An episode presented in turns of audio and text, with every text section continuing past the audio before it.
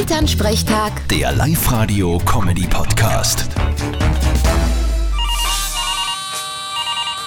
Hallo Mama, Grüß dich, Martin. Du, Sonntag um 12 Uhr haben wir einen Tisch beim Kirchenwirt reserviert. Pünktlich sein. was ist leicht am Sonntag? Hat wer Geburtstag?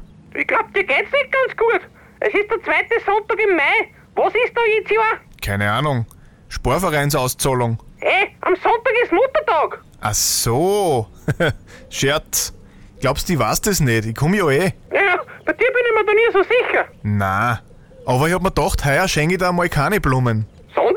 Weiß ich nicht. Irgendwas, was du brauchen kannst. Nicht Blumen, die nach einer Woche weg sind. Aha, und an was hättest du gedacht? Naja, vielleicht eine Kisten Bier oder einen Steigen Spargel. Du, wenn's dies tust, dann kannst du dein Mittagessen selber zahlen am Sonntag. Okay, dann doch Blumen. Vierte Mama. Na, geht eh. Bitte, Martin.